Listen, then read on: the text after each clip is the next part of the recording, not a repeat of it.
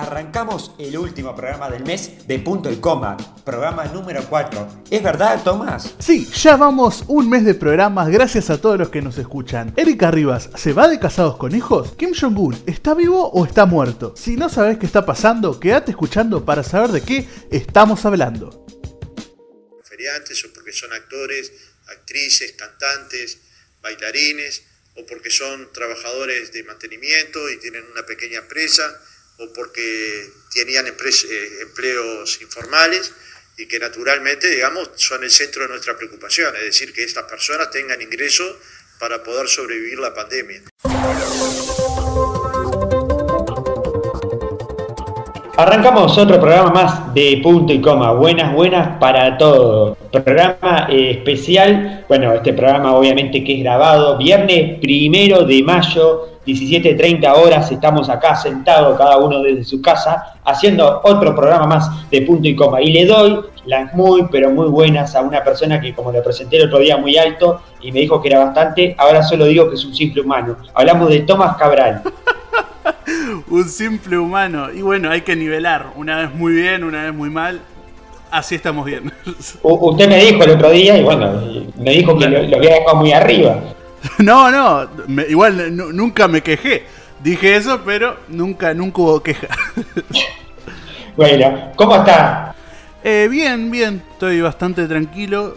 yo no me quejaba de la cuarentena, es más, me gustaba, pero cada vez estoy empezando a, extrañar más bailes, más, más, más salidas. La verdad que estoy extrañando un poco la, vida. Tremendo, sí, todos estamos extrañando eso. Bueno, eh, estamos escuchando de, entrada con esa edición que tiene usted, que cada vez va mejorando, va avanzando de nivel. Estamos escuchando un audio de Fernando Pereira, uno de los líderes del PixNT, que hoy vamos a tener un poquito esta nueva forma de, bueno, de poder manifestarse y poder salir, pero más cuidado, ¿verdad? Sí, una manifestación más, más cuidada, con más protocolos que antes, obviamente. ¿Quién iba a decir que íbamos a llegar a esto? Es imponente, pero bueno, manifestaciones, todo puede pasar. Manifestaciones apocalípticas, siempre me gustaron.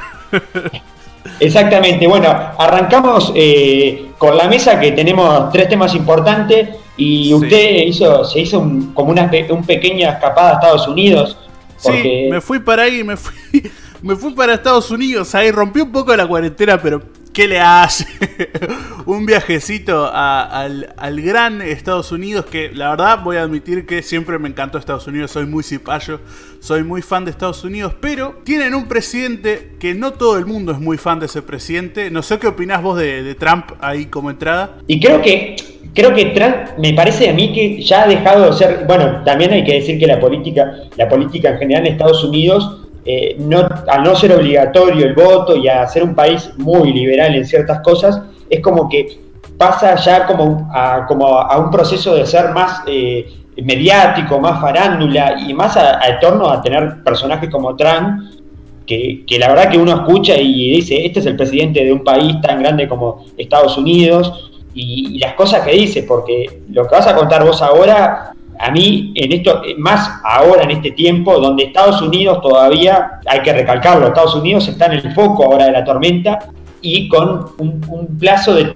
de, tiempo que no, no, acordó, no acordó unas ciertas medidas y bueno, llegó a que pasaran estas cosas que Estados Unidos, ahora después va a decir los datos toma, pero está bravísimo de, infectados y de muertos y contagiados pero me parece un chiste, me parece como un chiste de mal gusto decir en este momento lo que dijo Trump, ¿verdad? Es que Estados Unidos, claro, eh, como decís, el voto no es obligatorio, eh, se rige más, la política se rige más por el fanatismo. Y, Trump generó muchos fanáticos, fanáticos eh, locos. Y si hablamos de datos, vamos a hablar de datos del COVID en general primero. En total, en el mundo hay 3.321.402 casos. O sea, Uruguay. Un Uruguay de casos infectados. 19. Y eh, vamos a empezar primero con el segundo puesto del mundo, que ahora ya no es Italia, sino que es España con 213.000. Italia está en el tercer puesto con 207.000. Eh, pero Estados Unidos está en el primer puesto con 1.901.000 casos de coronavirus. O sea... O sea, Montevideo. Montevideo de, coronavirus, eh, pasando por mucho España. O sea, es como que está muy arriba, muy, muy arriba, eh, porque son muy raras las políticas de, Sí, sí. Y además también hay que decir que en Estados Unidos eh, tiene un problema que la, que la salud no es pública y la salud no la pueden tener todos. Y hay mucha gente que, bueno, sabemos que hay muchos estados donde hay gente inmigrante, donde hay gente que está en situaciones eh, pasándola mal y que son focos eh, de contagio directo para, para, este tipo de enfermedades. Sí, También hay que que lo, de qué páginas que lo sacaste, que es como, creo que hoy en día es como la, la, Biblia, la guía, la Biblia. la, Biblia del coronavirus. Sí, de la Universidad John Hopkins eh, de Medicina de Estados Unidos, creo que es. Que se ha convertido como, en el, como el mapa de muchos medios, creo que de la mayoría de los medios de comunicación. De hecho, acá en Uruguay hay medios que se seguían por eso, como es el caso de Canal 10 y Subrayado. También hay medios de otro lado del mundo. Creo que ha sido como un, un eje de, bueno, eh, hacemos como un ranking, vemos dónde, cuál es el país que más tiene, los países que menos tienen, cómo están infectados y todo eso, que me parece interesante y si quieren pueden googlear, no necesitan loguearse, no necesitan pagar nada, es entrar y listo. Es entrar a John Hopkins. Eh, lo escriben mal, Google se los va a corregir, así que no se preocupen por eso. Eh, poniendo Universidad John Hopkins, le aparece el coronavirus de primer resultado. Em, también una cosa, dentro de Estados Unidos, eh, el estado más afectado es Nueva York, que es también el más transitado, obviamente, por lógica, va a ser el más afectado. Y el barrio de Queens, con 50.000 casos, eh, ya el barrio de Queens, eh, adentro de Nueva York, es el más afectado em, por, por, mucho. sí, sí. Después si hablamos de muertes, no sé si hablarlas porque es, eso ya es hablar mucho más.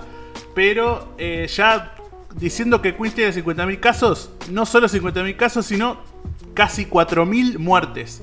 O sea oh. que no es así nomás. No son solo casos que se recuperan, sino que son casos que no prosperan eh, y quedan, quedan en... Sí, sí, digo, hay una realidad que, bueno, que hoy Estados Unidos está en el foco de esta pandemia mundial que bueno, que, que, como que bajó un poco en lo que es en España y en Italia, donde fueron los dos países de Europa más afectados. Primero fue Italia, después siguió España, y bueno, y ahora sigue Estados Unidos. También, eh, para, antes de entrar en la noticia que vos ibas a decir de Donald Trump, el presidente de los Estados Unidos, eh, yo quería comentar un poquito que hay que decir que por primera vez desde que están los datos en Uruguay, esto está en la aplicación de COVID-19, podemos decir que eh, primera vez que hay menos, menos, infectados, menos infectados y más recuperados. O sea, hoy contamos con 209 casos hasta ahora de infectados, 17 fallecidos y 417 casos recuperados. De lo que va de prácticamente dos meses, que eh, un mes y medio creo que, o dos, no me acuerdo bien, de... de ¿Qué? Dos, creo que son dos, meses. Sí, sí, sí. Dos meses, exacto. Dos meses de lo que va de esta pandemia en Uruguay. Es la primera vez que los eh, infectados eh, son, eh, son menos que los recuperados. O sea, hay más recuperados que infectados. Eso hay que rescatarlo. Eso es gracias a la salud pública. Sí, y hablando de, cosas públicas, de salud pública, en Estados Unidos la salud mental tampoco se le presta mucha atención y tampoco es pública.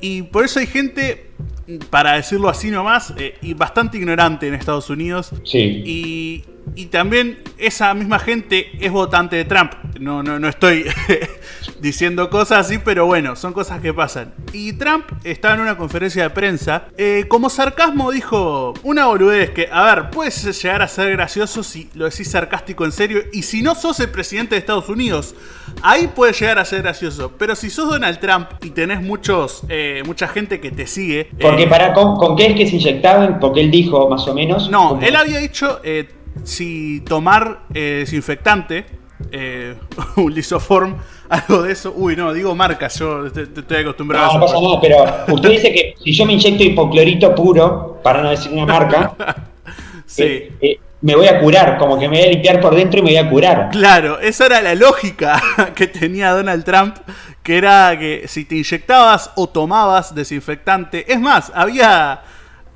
alguien a, a, que Donald Trump le consultaba en el momento de, de, la conferencia de prensa y, esa persona estaba como diciendo, no, no, por, favor no le dan caso, literal. Y, pero igual em, hay gente que dijo, bueno, si me curo, ya fue. voy, a, voy a tomar desinfectante y bueno, más de mil casos que algunos terminaron en muerte. La mayoría porque no es eh, para nada sano ingerir desinfectante. No, obviamente que no. Además, yo estuve viendo porque la noticia recorrió el mundo. Obviamente que siempre las noticias de Estados Unidos recorren el mundo y más este tipo de noticias. Y vi que en, una conferencia de prensa eh, que estaban todos los medios, eh, vi que lo dijo de una forma muy como dando un ok, de por, dando como siendo algo favorable y obviamente que es un disparate que sabemos que todos esos productos contienen componentes químicos que lo que hacen son matar las bacterias que hay alrededor en, el aire y en la superficie que se pueden eh, que se pueden instalar, pero no son para tomar de ninguna manera. No son para tomar. Eh, o sea, a ver, igual no voy a negar que el comentario, si fuera un o sea, es sarcástico, pero en el contexto en que lo dijo y siendo la persona que lo dijo, eh, pasan estas cosas y ahí sí no está bueno.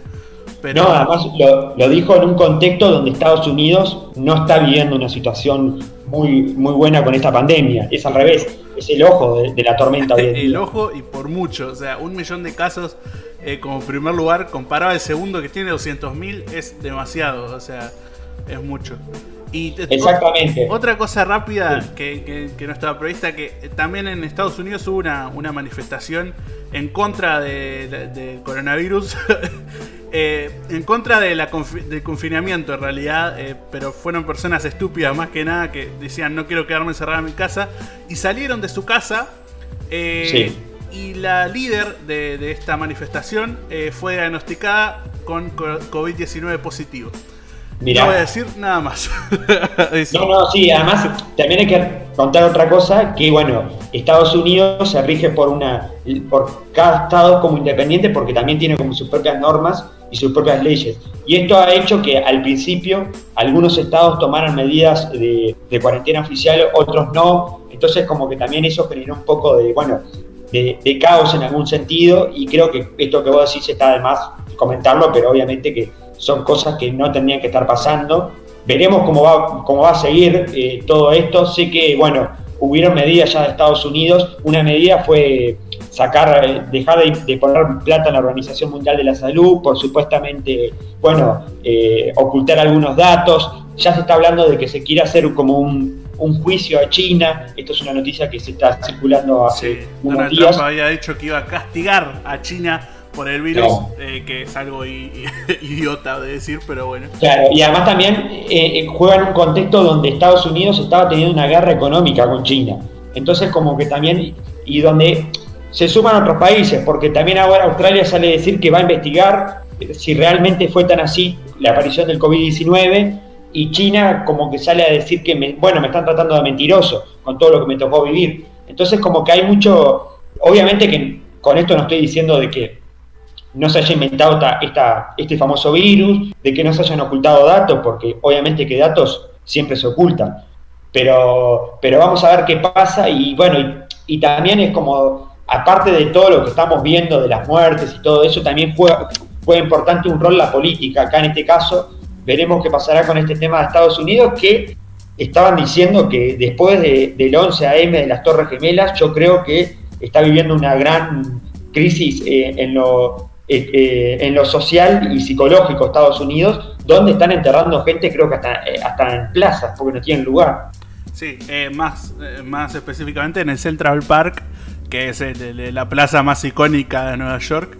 Eh, Exacto, que es enorme, que es un lugar enorme, y un lugar turístico donde la gente... De cementerio por, los muertos de COVID-19. Claro, donde la gente lo, usaba como para pasear eh, y hoy en día están enterrando ahí gente, así que ya te digo, es una situación muy complicada que bueno, estaremos siguiéndola obviamente en otro programa de punto y coma. Bueno, como el tiempo es traicionero, tenemos que seguir la mesa y ahora nos vamos con, antes de de cerrar con el tema importante de hoy.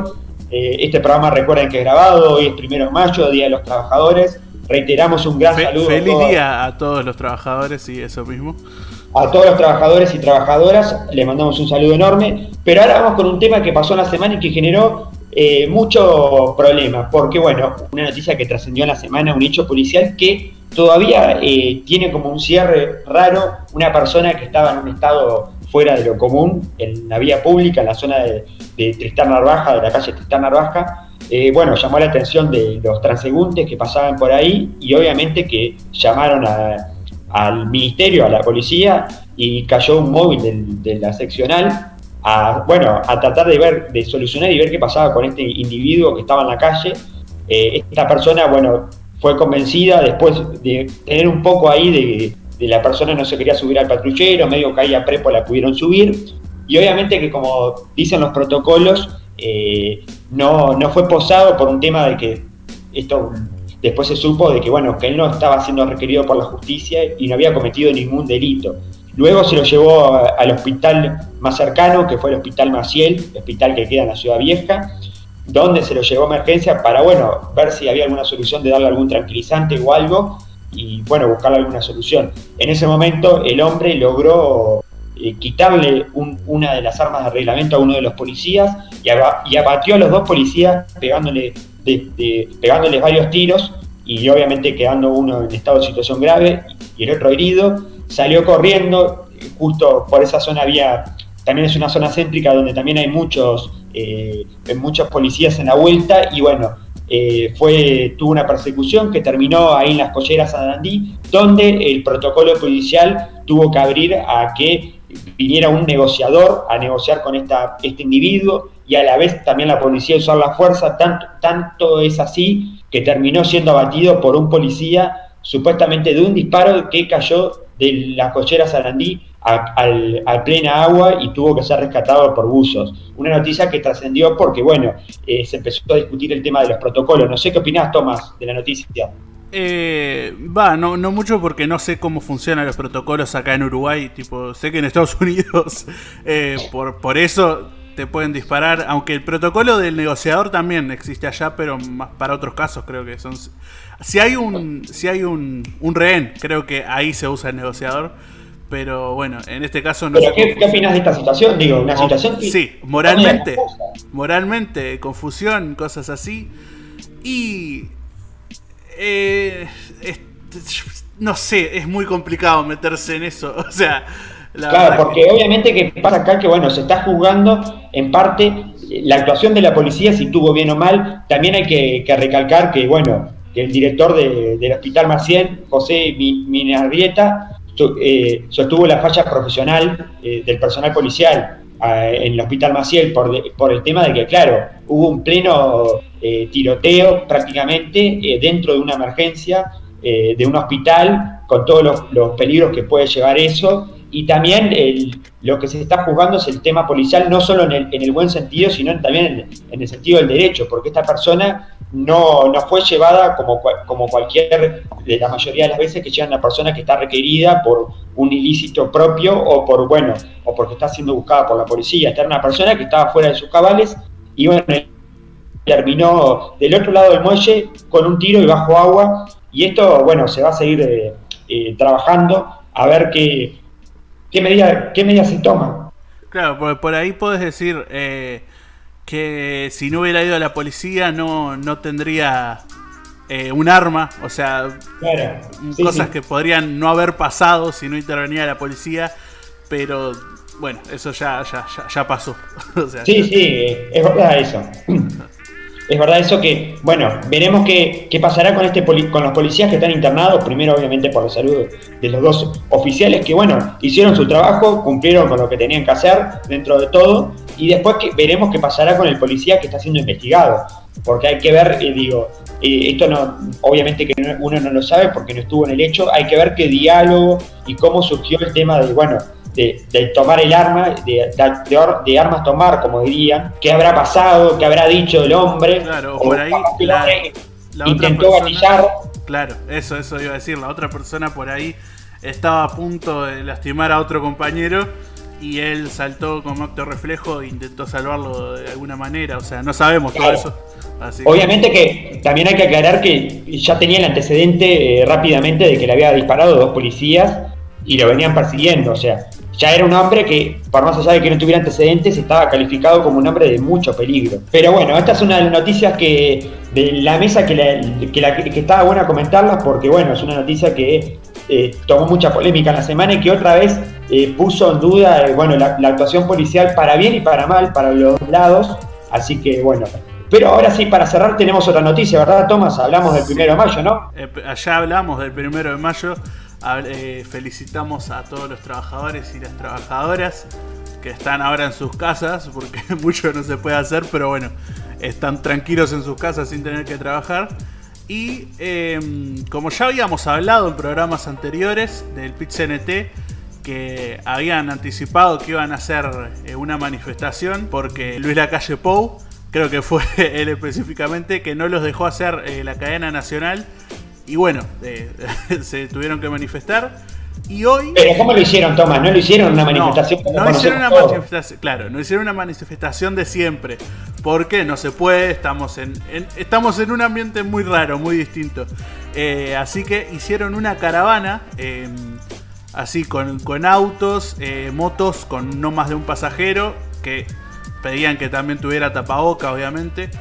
Eh, y otras más medidas de, de, salubridad que son necesarias porque no se podía hacer tan así nomás esto. Exactamente, estamos hablando de, bueno, eh, uno de los protocolos que implementó la central, esta caravana que salió a las 10 y 45 partió de Plaza La Fone, de ahí del barrio La Teja, rumbo a, bueno, a la Plaza Primero de Mayo, un trayecto largo y directo de Carlos María Ramírez y, Agraciada hasta Avenida Libertador. Eh, bueno, tuvo como implemento que no fueran más de dos personas por coche, que eso obviamente no se pudo como respetar mucho porque se veían muchos coches con más de dos personas adentro del coche. Obviamente que los motos se pedía y las bicicletas se pedía que fuera una persona sola con tapaboca, hubieron motos que fueron dos, como también se pedía de que la gente no estuviera a pata, cosa de que no se respetó en muchos casos porque la gente salió con banderas, banderas partidarias y banderas de Uruguay, se pedía así que se exhortaba la población de que en lo posible fueran banderas de Uruguay. Hubieron muchas banderas del Frente Amplio, hay que decir la verdad. Hubieron banderas de, también de, de, varios gremios, como banderas que identifican a, varios gremios, y una caravana muy grande que terminó en la Plaza Primero de Mayo, donde cada central de gremio pudo colgar un cartel, ya habían como decorado la plaza con carteles, y bueno, esa fue más o menos la manifestación que tuvo ingredientes importantes. Primero porque eh, mucha gente vio un famoso escarabajo. ¿Se acuerda del escarabajo de Volkswagen? De, nuestro anterior presidente. Eh, bueno, nuestro anterior, anterior presidente. Anterior, anterior, es verdad, es verdad. Hablamos de que no estaba en el auto, porque recordemos que José eh, Mujica, José Pepe Mujica, que tiene aproximadamente entre los 80 y algo. Sí, no, ya es un paciente de riesgo muy, muy, muy grande, o sea. Claro, y, obviamente que él estaba en su chacra con su mujer, Lucía Topolaki, que también estamos hablando de que es una persona también de edad, pero el auto estaba en, la caravana que tenía un mensaje de solidaridad y fuerza eh, pegado en los costados y atrás de, la ventana y lo estaba manejando una persona que, bueno, que cumple como rol de su, de su seguridad de, de Mujica en las actividades políticas. Sí, sí, su También seguridad personal. ¿Sí? ¿Qué, Su seguridad personal, sí, sí. Exactamente, sí, sí, una seguridad personal. También hay que decir que, bueno, que hubieron algunas figuras políticas en la participación del acto, como fue el ministro Eduardo, eh, bueno, perdón, el ex ministro Eduardo Bonomi, ex ministro del Interior, actual senador de la República por eh, por el MPP, que estuvo presente con su mujer a través de la caravana y fue entrevistado por algunos medios de prensa. Esta caravana que, bueno, aglomeró muchas personas que dentro de todo se pudieron tomar eh, como eh, ciertas restricciones de distancia porque la gente estaba en sus coches, más allá que ahí en la Plaza Libertad hubo una especie de, de, algunas personas caminando, de algunos caminando a distancia, con banderas, con cosas, pero bueno, se logró más o menos respetar lo que se, lo que se pedía, que no hubiera una aglomeración, de gente ni un acto eh, público o privado, como se dice en ninguna plaza ni ningún eh, club cerrado. También hay que decir que estas actividades siguen. Ahora, en estos minutos, hay una cadena que está saliendo por redes sociales del PIXNT. Eh, luego, a las 19 horas, va a haber una conferencia de prensa para todos los medios de comunicación y 19 y cuarto se emitirá un mensaje eh, que va a estar, eh, que va a ser, va, seguramente va a hablar Fernando Pereira, supongo, uno de los principales, y a las 20 se cerrará con aplauso. También hay que decir que de parte de presidencia eh, hubieron, hubieron dos comunicados, en realidad un comunicado que fue oficial, que lo hizo Pablo Mieres, a través de los medios de comunicación. Y otro comunicado que en este momento lo estoy acá lo estoy lo estoy mirando en este momento porque el presidente el primer presidente uruguayo que tiene Twitter sabía usted Tomás eh, Luis Lacalle Pou es el primero. Exactamente el presidente actual es el primer presidente que tiene Twitter porque hay que aclarar que Tabaré Vázquez usaba la cuenta de presidencia y Tabaré Vázquez no manejaba redes eh, sociales. La verdad que no me había no me había percatado de eso nunca. Mira, eso es un dato para tener. En este, lo voy a leer, en este primero de mayo tan distinto, mis saludos a todos los trabajadores, a los que conservan su trabajo y a los que aguardan para reanudar sus actividades y a los que tienen incertidumbre sobre su futuro, y a los que buscan y a los que han perdido sus empleos. Vamos a salir adelante. Este fue el mensaje que dejó hoy el, presidente Luis Lacalle Pou en su cuenta oficial de Twitter. Este fue el, mensaje que dejó. Y bueno, también ahí eh, se está viendo también que a través de los medios de comunicación, bueno, hay algunos eh, eh, mensajes de presidencia con el tema de, los seguros de paro y todo eso, y de, y de las medidas que se han tomado en lo laboral para las personas que, bueno, que tienen que lamentablemente acudir a estas medidas porque no les queda otra. Desde, desde la Central Trabajadora del PIXNT se manifestaron de que, bueno, de que esta manifestación era muy especial porque eh, eh, como que metían el entorno a la pandemia y a la cantidad de gente de, del ámbito privado que quedó desempleada y a gente que, bueno, que lamentablemente no, no le da para llegar al seguro de paro y que no sabe qué va a pasar esto fue una de las eh, medidas que, bueno, que recalcó eh, principalmente Fernando Pereira. Así que, bueno, para cerrar, eh, por acá estaría la mesa, ¿no? Sí, la mesa llega hasta acá, estas son las noticias que tenemos ahora, y pasaríamos a las tendencias en un ratito. Exactamente, tenemos las tendencias y tenemos la breve reseña a una persona uruguaya, hablamos de Gastón Boero, persona que fue pionera en el tema del médico y que fue pionero en el tema de la sexología en Uruguay cuando en la década ya por el 40 era algo muy tabú. Así que dentro de un ratito estaremos con estas dos eh, eh, noticias. Si querés podés poner una musiquita ahí de fondo para que la gente escuche un ratito y ya volvemos. Muy bien, vamos a las tendencias.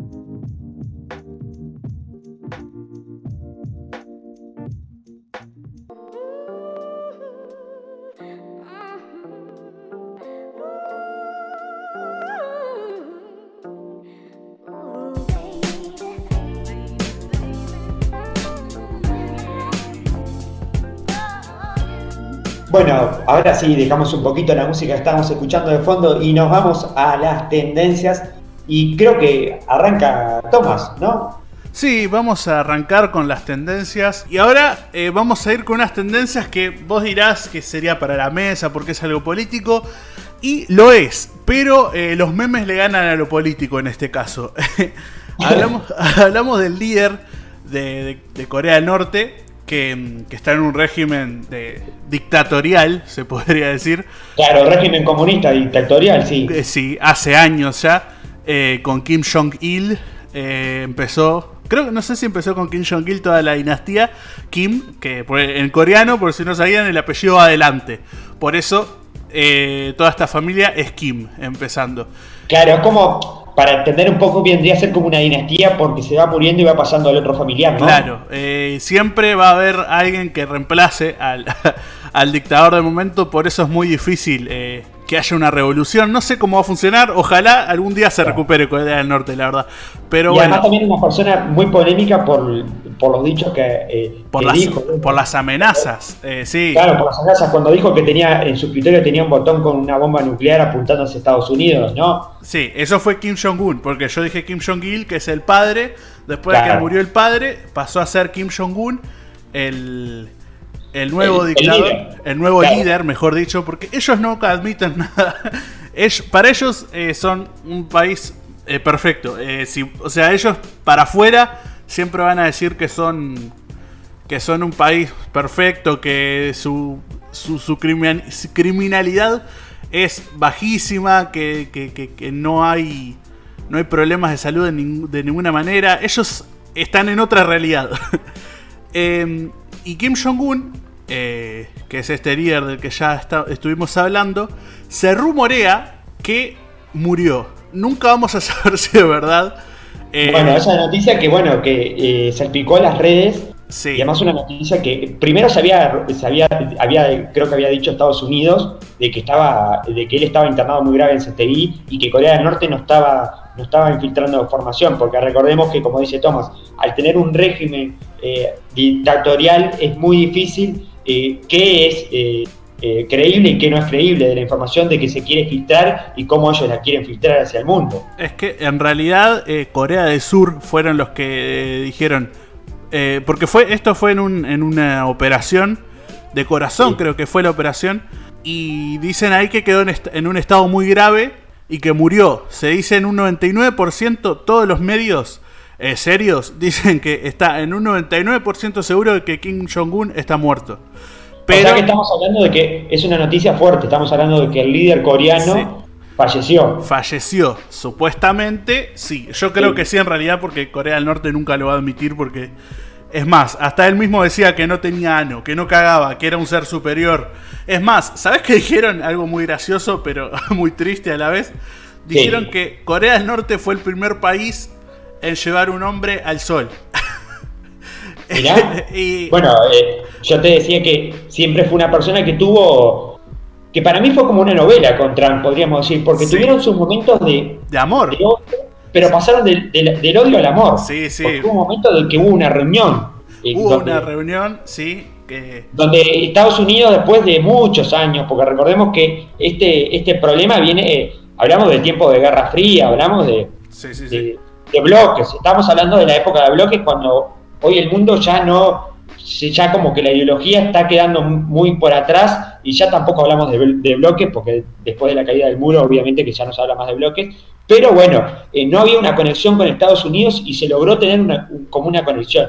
Y también sabiendo que hay un país de, por medio que siempre está de rehén, que hablamos de Corea del Sur, que es un aliado a Estados Unidos, pero también es un país que donde, donde el primer lugar que puede ser afectado, obviamente, que es Corea del Sur y no Estados Unidos.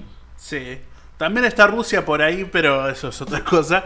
Eh, eh, claro, también está el amigo Putin, el presidente, también está por ahí, pero Rusia siempre, hoy en día es potencia y siempre está donde, donde hay lugar, siempre está la potencia, dice. Sí, sí, sí, Rusia siempre está ahí acechando, pero bueno, ahora estamos con Corea del Norte que... Eh, volvemos al, líder, ¿qué pasó? Volvemos al líder que al haber muerto eh, la dinastía no se termina ahí, obviamente que no.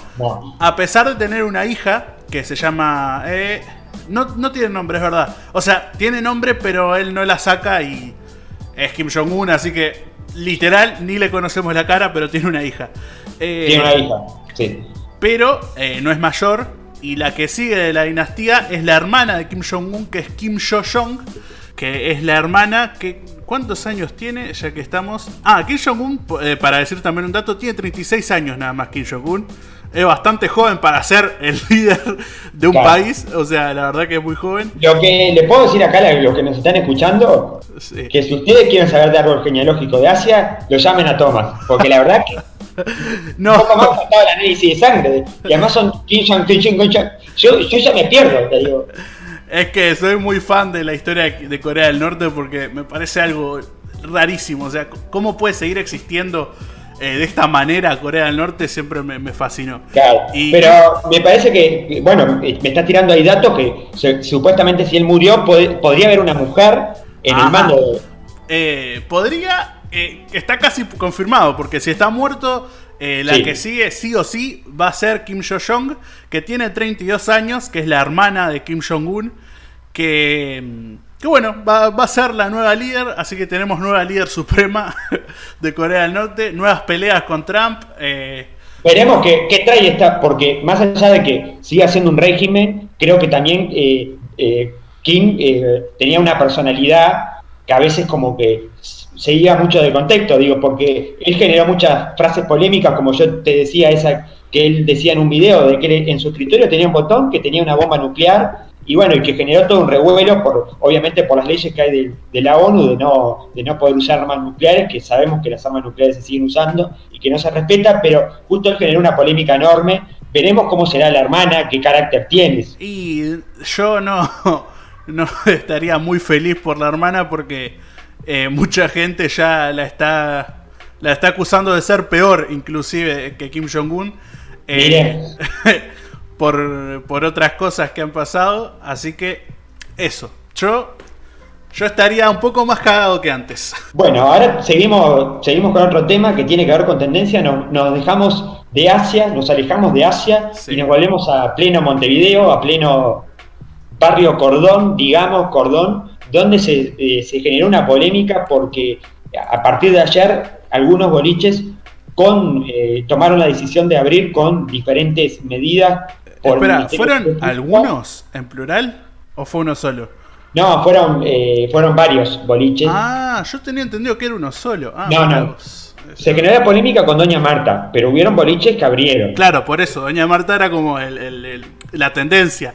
Por eso no. Claro, pero, pero también creo que el boliche Lola, que es un boliche de, donde la gente va a comer, pero después se arma como una pista electrónica en, su cava que tiene ahí, donde hay un DJ pasando un poco de música, también abrió como lugar de comida pude tener la posibilidad de, bueno, de tener una fuente muy cercana al, boliche, donde me comentaron que, bueno, primero vamos a comentar la noticia, que la noticia circuló en las redes donde doña Marta largaba su primer banner diciendo que volvía. Y claro, la gente asocia a doña Marta solo con el ir a bailar, el ir a entrar y a bailar. Claro. que doña Marta tiene un, servicio gastronómico de, comida previo donde la gente puede ir a sentarse y a comer, obviamente. No sé si, si usted sabía eso. No, no, en realidad no, por eso por eso siempre a todo el mundo le, le, pareció raro que abriera un baile en plena pandemia, fue rarísimo eso, pero... Claro, exactamente, lo que pasó fue así, primero largaron ese banner como estrategia de marketing, luego con todas las repercusiones que se armaron tuvieron que salir a aclarar de que el boliche abría solo en la parte de comidas. Eh, la producción acá de punto y coma se tuvo, estuvo investigando y sabemos que varias, eh, sabemos que varias de las medidas que se tuvieron que tomar, una fue, bueno, la separación de mesas, poner pocas mesas, ellos tienen dos pisos y tuvieron que, en vez de, no sé, poner 20 mesas, poner 10 mesas por piso, y la condición era que ellas trabajaban solo en el local con reserva, o sea, vos tenías que reservar con tiempo la mesa, y podían ir de dos personas. Se te eh, supuestamente se te tomaba la fiebre en la entrada y estabas en una mesa distanciada de, de las otras mesas con, eh, obviamente con la distancia necesaria y lo que también eh, escuché es que una de las eh, cosas que insistió tanto el ministerio para que abrieran fue la cantidad de aire acondicionados para, bueno, filtrar el aire que hay en el ambiente de, la concentración de personas que pueda haber en ese lugar. Claro, me está diciendo que el ministerio no, no solo impidió esto, sino que dio más protocolos. O sea. No, claro, el ministerio habilitó este local obviamente con ciertos protocolos como estos que estoy nombrando, que también hay que decir que queden claro que fue un conjunto con el Ministerio de Salud Pública por la pandemia y con la Intendencia en la parte de, todo lo que tiene que ver con locales bailables, digo, locales de la noche, gastronómicos y bailables, y estuve escuchando que, claro, porque la gente se pensó que esto habrían sin permiso, y no, la Intendencia hizo un relevamiento de los locales que podían contar con esta habilitación. Hubieron locales que no se habilitaron porque no llegaron a los protocolos que, necesitaban. También hay que decir que la investigación de punto y coma llegó a que, bueno, el boliche abre por una necesidad, como todos sabemos económicamente, de pagar alquiler y decía algunos allegados al boliche de que esto no va a ser eh, ganar plata, sino va a ser descontar el alquiler de boliche y bueno, y descontar un poco lo, para poder pagarle los sueldos a los empleados, obviamente, porque el boliche está cerrado y no factura. También hay que recordar que, bueno, eh, también el, boliche abre con línea de pedidos de cadetes, por primera vez que no lo tenía antes, como opción para poder enviar pedidos. Claro, eh, los que los bares que ya podían hacer eso, eh, es su forma de, sobrevivir ahora, es eso. Así que si pueden pedirles a su bar cercano eh, de, barrio, estaría bueno para poder apoyarlos. Yo tengo un amigo que tenía un bar y tuvo que cerrarlo eh, porque no, no tenía más ganancias, obviamente, porque no podía. Y está, eso, es cosas que están pasando. Exhortamos a toda la población que, bueno, que hoy en día estamos todos conectados. Eh, se puede pedir por WhatsApp, se puede pedir por Instagram, se puede pedir por aplicaciones virtuales, como ya conocemos todos. Y bueno, y está bueno eso de, de incentivar eso porque es una, es una entrada para el, para el, local, cualquier local. E, en este caso se dio porque, bueno, doña Marta va a abrir las puertas también para, para afuera, o sea, para que la gente pueda entrar a comer en el local, no solo en su casa. Y bueno, también porque incitó a ir a la gente, cosa que había otros locales como, podemos recalcar, La Pasiva, El Mundo de la Pizza, eh, que estaban abiertos, que tenían las mesas, pero no incitaban a la gente a ir, sino le pedía que la gente pasara a buscar el pedido o que se lo enviaran a su casa. Por eso fue la novedad y estuvo en tendencia en las redes. Esto porque bueno, también ellos dieron a conocer la noticia en las redes, ¿verdad? y más, claro, más que nada por eso, por el, el primer banner que decía volvimos, eh, algo así tipo como wow, se viene un baile en cuarentena, era como rarísimo y toda la gente lo compartió. Eh, insultó inclusive también. sí, bueno, nosotros, la investigación nuestra eh, estimó que esto, estos son de fuentes eh, allegadas al boliche, de que, bueno, hubieran hasta amenaza de muerte hacia los propietarios de boliche y hasta poder prenderle fuego local. Eso es lo que llegaron a decir. Igual también, o sea, a ver, no, no vamos a negar que si hubiera sido un baile en cuarentena estaría mal, pero también la gente se pone muy, muy loca, o sea... claro, digo, a ver, es como, es como vos decís, una cosa está mal, no quita que, vos puedas estar en contra de la medida y que, bueno, que obviamente que ellos no van a abrir como baile, eso está más que claro, pero que, bueno, que obviamente que como fue una estrategia de marketing incitar a dar una confusión. Eso obviamente que puede llevar a un enojo, pero de ahí a amenazar al dueño de un boliche, o a los dueños de un boliche, o a, o a los empleados, o al local prenderlo a fuego, ya deja de ser eh, una opinión a convertirse en un vandalismo y en una represión hacia una libertad de, opinión. Sí, no, y además, ¿cómo lo dicen? O sea, es. A ver, es, la estrategia está bastante bien. Sí, sí, sí, es que fue una estrategia, está muy bien porque mucha se viralizó la noticia. Y siendo que no es el único bar, como vos me decís, entonces se reviralizó la noticia y funcionó. Eh, y es más, eh, yo pensaba, eh, porque antes, antes de saber que era que habría como bar inclusive, yo pensaba que, que, aunque sea con reservación, aunque sea con lista, iba a haber mucha gente en la puerta. Y dije, no, va a ser mucho más peligroso porque va, va a haber gente que se va a juntar a la puerta. Y, o sea, siempre me sonó peligroso, pero si va a abrir con, con recaudos la verdad que me sigue pareciendo peligroso.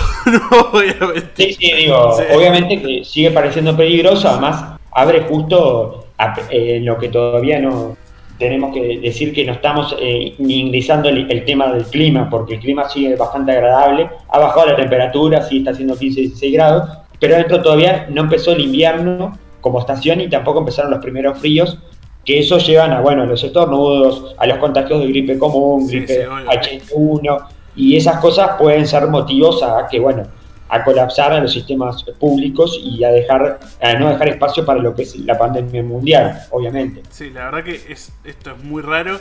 Eh, y es más, eh, Uruguay no tiene cuarentena obligatoria y lo que impide a los uruguayos a, a salir de sus casas es que no hay actividades para hacer, que está bien, porque como no es obligatoria, mm, la no hay, nada para hacer, no hay nada para salir, así que la gente no sale, y está bien eso.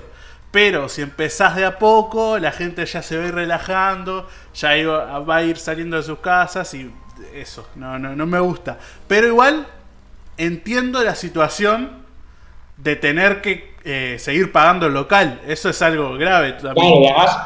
También el tema de los empleados, porque recordemos que no, no es que trabaje solo el dueño, tiene empleados, seguridad, gente que limpia los baños, la gente que cocina, la gente que atiende los tragos y todo eso, obviamente que es plata. Sí, eh, y mucha, así que bueno, eso. Que pase lo que, lo que tenga que pasar. Ahora nos vamos con un poquito, hablamos de esta familia que hizo dos temporadas en televisión con un formato traído de afuera, porque es un formato traído de, creo que de Estados Unidos. Married with Children. Claro, exactamente, que, fue, eh, que fue eh, replicado en varios países, entre esos Chile y, Argentina, y que uno de los capos cómicos para mí de la Argentina, como es Franchella, uno de los principales protagonistas. Hablamos de la familia Argento, ¿no? Sí, casados con hijos. Casados con hijos, que iban a, iban a volver eh, este año, pero hay que recordar a la gente que Casados con Hijos no iba a volver a la televisión, sino iba a ser eh, lo que hacía en la televisión, pero en las tablas. En el Iban a volver en, formato obra de teatro, que siempre me pareció medio raro porque Casados con Hijos es un formato televisivo, pero bueno, eh, está bien, porque la verdad que le fue bastante bien. Porque. Pero, ¿sabe una cosa? Perdón que le interrumpa. siempre cuentan ellos la misma anécdota. Le fue bien después de años, porque la primera temporada estuvo a punto de, terminar antes de tiempo, de no salir más. Sí, sí, es verdad, es verdad, sí. Eh, porque la segunda temporada se hizo unos años después, al repetir tanto la primera temporada, eh, tipo Los Simpsons, pero Los Simpsons ya era famoso, tipo en Telefe repetían todo el tiempo casados con hijos la primera temporada, y la gente dijo, ah, esto está bueno, está bueno. Y ahí dijeron, ah, vamos a sacar la segunda temporada. Y ahí fue cuando fue el éxito más grande de Casados con Hijos. Exactamente, es más, creo que Telefe ahora la sigue pasando. Y ha tenido puntos de rating alto, siendo, siendo repetida y vieja. Sí, sí, sí. Igual, eh, ya la tele está muriendo y están todos los capítulos en YouTube completos. Que es algo que me pareció muy raro, pero eh, Están todos completos, ¿verdad? Están todos completos en YouTube. Eh, y hablando de esto de que se fueran al teatro, también le fue muy bien en el teatro. Porque en dos días, creo, agotaron todas las funciones que tenían para el año que viene, o sea, para este año era. Claro, porque en realidad vamos a aclarar primero que Casados con Hijos iba a empezar en este año y estaban, en febrero se habían juntado. Bueno, primero hubo que rejuntar el elenco. Recordemos que, bueno, el elenco tiene a los hermanos de los Pilatos, ¿verdad? Sí, algo difícil de juntar también porque Luisana Porque está, está, en Canadá viviendo con, con Miguel con, ¿no? Sí, con el Miguel Burbujas. Claro. que ya hablamos de él, de, su cosa rara. Eh, y está. Eh, igual Darío, eh, que no sé cómo está, Darío Lopilato. Darío, Darío está en Argentina y está, y bueno, y está haciendo muchas cosas relacionadas a lo que tiene que ver con el ambiente de comunicación y, y del teatro, obviamente. Y también recordemos que eh, hay dos personajes muy importantes que nos estamos olvidando, que uno es Franchella y otro es Florencia Peña, ¿no? Franchella y Florencia Peña, que son los padres Argento. Eh, Moni, y, Pepe. Y Pepe. Que, eh, que confirmaron los dos.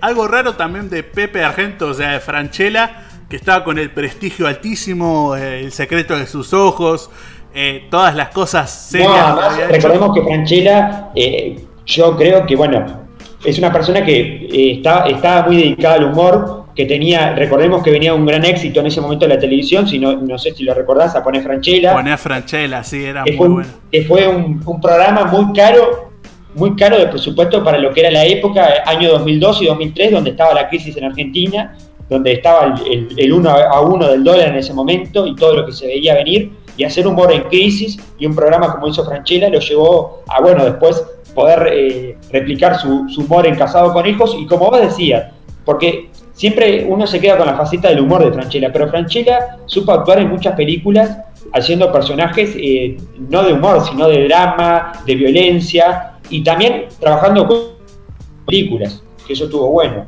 Eh, es que yo, la verdad que Franchella cómico me gusta, pero el Franchella dramático me gusta más todavía. La verdad que Actúa muy bien Franchella dramático eh, y lo que, está, lo que viene haciendo hasta ahora está muy bien.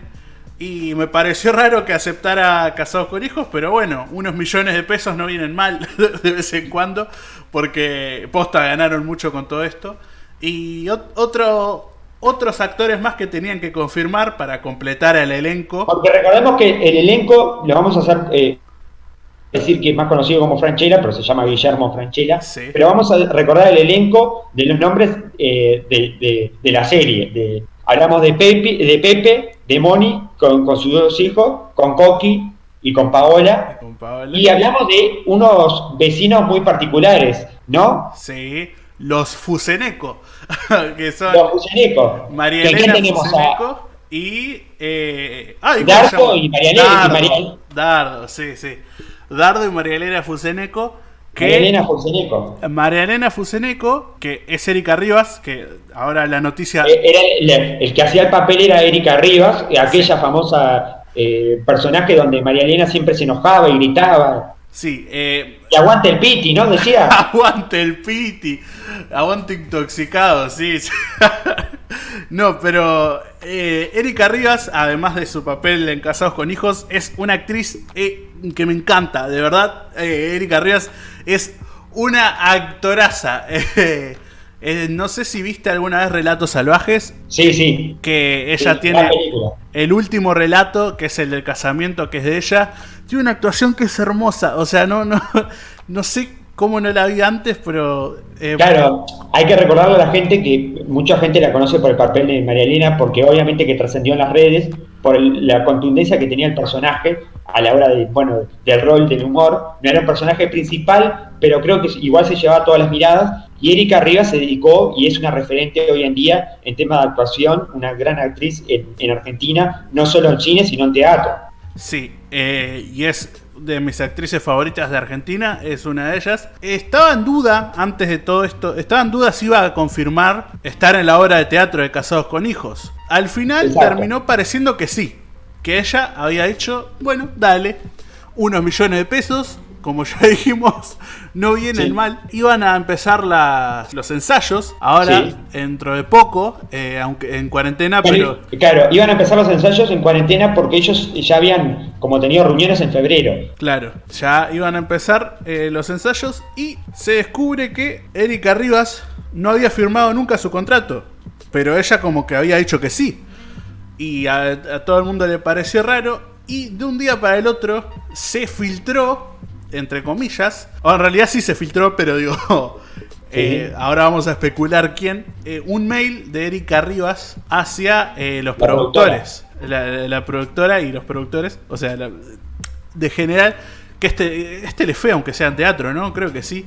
No, no, me parece que, me parece que no. No tengo el dato, vos sabés preciso, pero me parece que no es Telefe, me parece. Claro, no sé si es, no sé, claro, no sé si es Telefe. Creo que es Sony. Ah, Sony es. Sí, sí, sí, sí, es Sony porque Casados con Hijos, eh, al ser un formato de Estados Unidos, eh, viene con Sony. Que claro, porque hay que aclararle a la gente que el formato que ellos hacen, ellos lo como que lo adaptan al, contexto argentino, pero es un formato que, bueno, que se hacía en Estados Unidos muy famoso, que se hizo en Chile también y en otros países se replicó. Es que Married with Children, que es, el, eh, que es literal Casados con Hijos, eh, en Estados Unidos. Es una serie, una sitcom bastante buena. Yo soy fan de las sitcoms en general, me gustan mucho.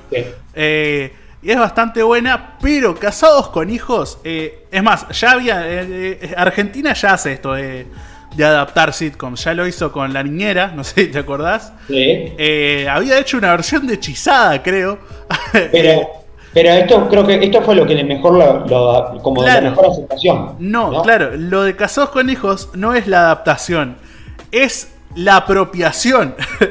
Porque Casados con Hijos se volvió un ícono en Argentina. O sea. Claro. Eh, lo, adaptaron de una manera que. O sea, si vos decís, esto es un formato de otro lado, decís, no, ¿cómo va a ser un formato de otro lado?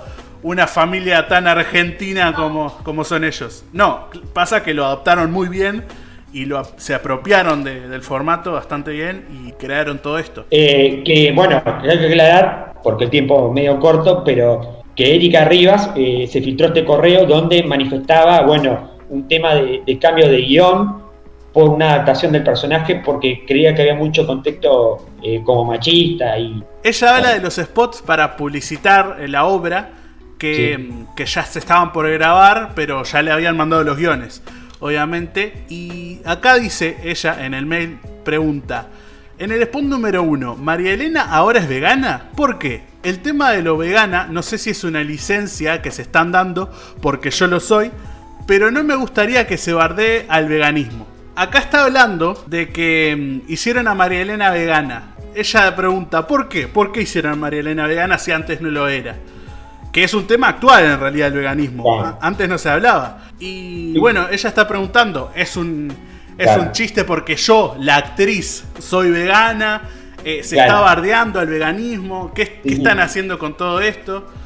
Yo creo que pasa también porque María Elena era un personaje donde se tocaban muchos temas en su momento que creo que, que no deja, vamos a decir la verdad, esto no deja de ser una ficción y una, y una sátira con humor que, realmente existe y que, a ver, porque llamó toda una polémica de que, bueno, de que había que adaptar el Casados con Hijos del 2000, creo que fue 2004, 2005, A, ahora. Y no, no es así. Me parece que es lo mismo como cuando uno se pone a mirar el Chavo, donde ve eh, ciertos eh, usos, más allá de que el Chavo tenía un humor capaz que más sano de no decir ordinarieses, pero había actitudes... Sí, porque era para niños el Chavo. El chavo pero, la época, que para la época eran bien, que para ahora no eran bien. Pero también hay que decir que estaban dentro de un contexto y, y no vas a...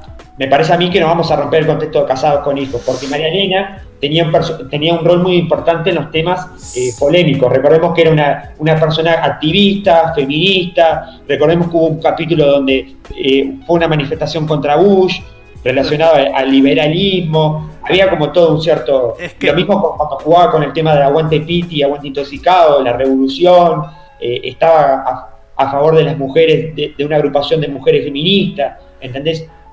María Elena, el personaje, era feminista. El problema es que. Y, mirá que a mí me encantaba. Eh, literal, María Elena es mi personaje favorito. Pero además de ser feminista, eh, por la época, obviamente, más en Argentina, no se trataba tan en serio. Y además, el, personaje de María Elena no era muy cuerdo. No por, ser feminista, porque eso era lo más cuerdo que tenía, sino que porque no sé si te acordabas que ella tenía una, una hija imaginaria. Claro, la nena. La nena, o sea, el personaje de ella, de por sí, no era muy fuerte. Y además también chocaba con Pepe por eso, porque eran los polos opuestos. Claro, Pepe era el, patriarca. De, el macho, como diría él. Claro, el macho patriarca de los sargentos. Eh, y María Elena era la matriarca, vamos a decir, porque era, era la que mandaban los fusenecos. porque Dardo era, era como también machista porque era un mujeriego. Eh, Claro, el tema de, los famosos, bueno, eh, eh, como dirían los prostíbulos, candados, que iba... todo eso. y también creo que, digo, a ver, me parece que el otro día, eh, esto lo voy a tirar, lo traigo a colación de, bueno, Marcelo de Belis, el personaje de Dardo, que el otro día estuvo hablando, dando declaraciones en Intrusos, un programa de espectáculos de Argentina, con Jorge Rial, comentaba un poco la situación y decía que, bueno, que ellos se seguían juntando por videollamadas por Zoom, obviamente, y, más, y más que también tienen el caso de que, aparte de la pandemia, sabemos que Luisiana está en Canadá, obviamente, viviendo, y bueno, decían que, claro, que, era una pérdida lo del personaje de María Elena, porque primero nadie lo iba a suplantar y que para, para Dardo le iba a ser muy difícil, porque obviamente que es un personaje que responde a, a, muchas cosas de Dardo, o sea, Dardo, digo, perdón, Dardo responde a muchas cosas de María Elena, y Dardo solo no tiene como mucho sentido. Sí, no, y además de Belis, o sea, no es por bardear a De Belis, pero no, ha hecho nada muy relevante, eh, además de casados con hijos, y no sé si puede sostener eh, tal actuación sin su, su, pareja de, de, escenario que tiene que ser Erika Rivas. Es muy raro hacer la obra sin Erika Rivas. No sé qué es lo que van a hacer en realidad. No sé qué va, a pasar. Está confirmado que Erika no va a estar. También va a ser un, cambio de tuerca para los productores con el guion. Porque, bueno, habrán que, tendrán que inventar eh, algún viaje o alguna muerte del personaje para, bueno, también obviamente que para cerrar, eh, en la última, en, el último capítulo de la serie de televisión de Casados con Hijos, ellos como que María Elena y Dardo dejan el barrio y se van para otro lado y ahí aparece que lo en ese momento lo hacía Pablo Charri, no me acuerdo quién era la muchacha, aparecen como otros vecinos parecidos a Dardo y a María Elena, como que da a entender que bueno, que no era tan tan independiente Dardo y María Elena de casados con hijos. Eso es otro, otro comentario que se ha dicho la pasada. Pero bueno, veremos, veremos qué pasará con este tema. Va a estar Dardo Fuseneco, que va a ser Marcelo de Belli, va a estar Pepe, que obviamente va a ser eh, eh, Guillermo Franchella, y va a estar eh, Mónica, va a ser Florencia Peña y van a estar los hermanos de los Pilatos, que también es algo que siempre llamó la atención porque en la vida real ellos eran hermanos. Y Luciana Lopilato, cuando hacía ese personaje, tenían que grabar a unos diferentes horarios porque Luciana en ese tiempo no, tenía la mayoría de edad. Hablamos de que Luciana andaba entre los 17 años, creo. Luciana no era mayor de edad en ese momento, me parece. No era mayor de edad. los primeros capítulos de Casados con Hijos, cuando grababan con ellas, tenían que grabar a horarios que, correspondían por el tema de, los derechos que tenían los derechos que tienen los, los adolescentes a la hora de trabajar y más en exposición así como puede ser televisión pero no, me sorprende lo que decís por el por el tipo de personaje que era Paola Argento y más siendo menor de edad, pero bueno, eso es un... Tenía 17 años, creo, en ese momento. Sí. Porque obviamente que ella es mucho menor que Darío Lopilato, que es uno de sus hermanos. Obviamente que fue el que, el que encarnaba el personaje de Coqui. Y que también lo hizo tan original porque obviamente que ellos en la vida real eran hermanos, son hermanos en la vida real. sí, siguen siendo. Bueno, por acá vamos cerrando las noticias de la tendencia. Espero que les haya gustado a todos. No sé qué te parecieron. Para cerrar, ¿algún comentario más? No, hermoso todas las tendencias de esta semana. Y espero que la semana que viene haya muchas más.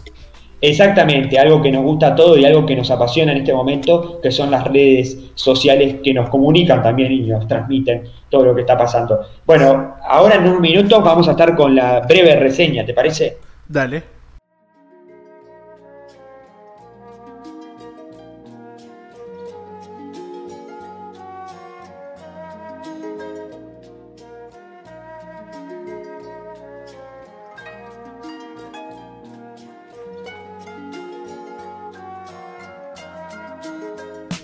Bueno, arrancamos con la última parte del programa y es la reseña. La vez pasada fue al humor y al grupo que marcó mucho y que sigue marcando, que fue el Lelutier. Y esta vez es a una persona que se dedicó a la medicina y hablamos de Gastón Boero, que falleció, ¿verdad, Tomás? Sí, hablamos de Gastón Boero, sexólogo, nacido en agosto de 1923 en Paysandú, nuestro querido Paysandú, que, que lo amamos tanto que estudió medicina en la Universidad de la República y se especializó en ginecología y murió a los 96 años. Que esta noticia fue dada a conocer por la activista Teresa Herrera, vocera de la red uruguaya contra la violencia doméstica y sexual a través de Facebook. Exactamente, además eh, fue una de las personas que inició todo esto, el tema de la sexología, en un momento de la sociedad donde era un tema tabú. Eh, supo consultorio sexual, también fue fundador del capítulo de medicina sexual de la sociología eh, del Uruguay, luego la Sociedad Uruguaya de, Sexología y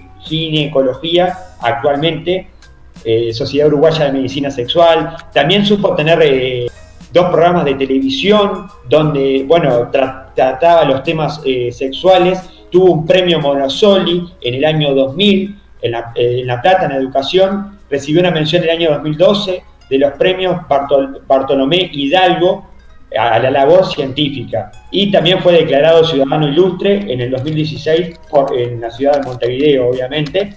Bueno, esto es una de las pequeñas reseñas que hacemos a una gran persona que, bueno, que dedicó parte de su vida a, a, la medicina y a tratar un tema que, a sacar un tema que en su momento era tabú, como era la sexología, referente de, principalmente referente de este tema, que ayudó a, bueno, a sacar ese tema de tabú y a también a luchar con todas las, posibles enfermedades y cuidados que hay que tener a la hora de, bueno, de implementar en, el, acto sexual. Eh, mandamos un saludo a toda su familia y un fuerte abrazo a un sanducero más que marcó historia en la ciencia y en la vida de los uruguayos.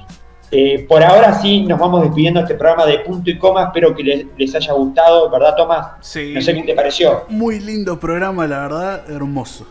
Como siempre, en realidad. Cada día mejoramos más. No sé si lo notás vos a eso.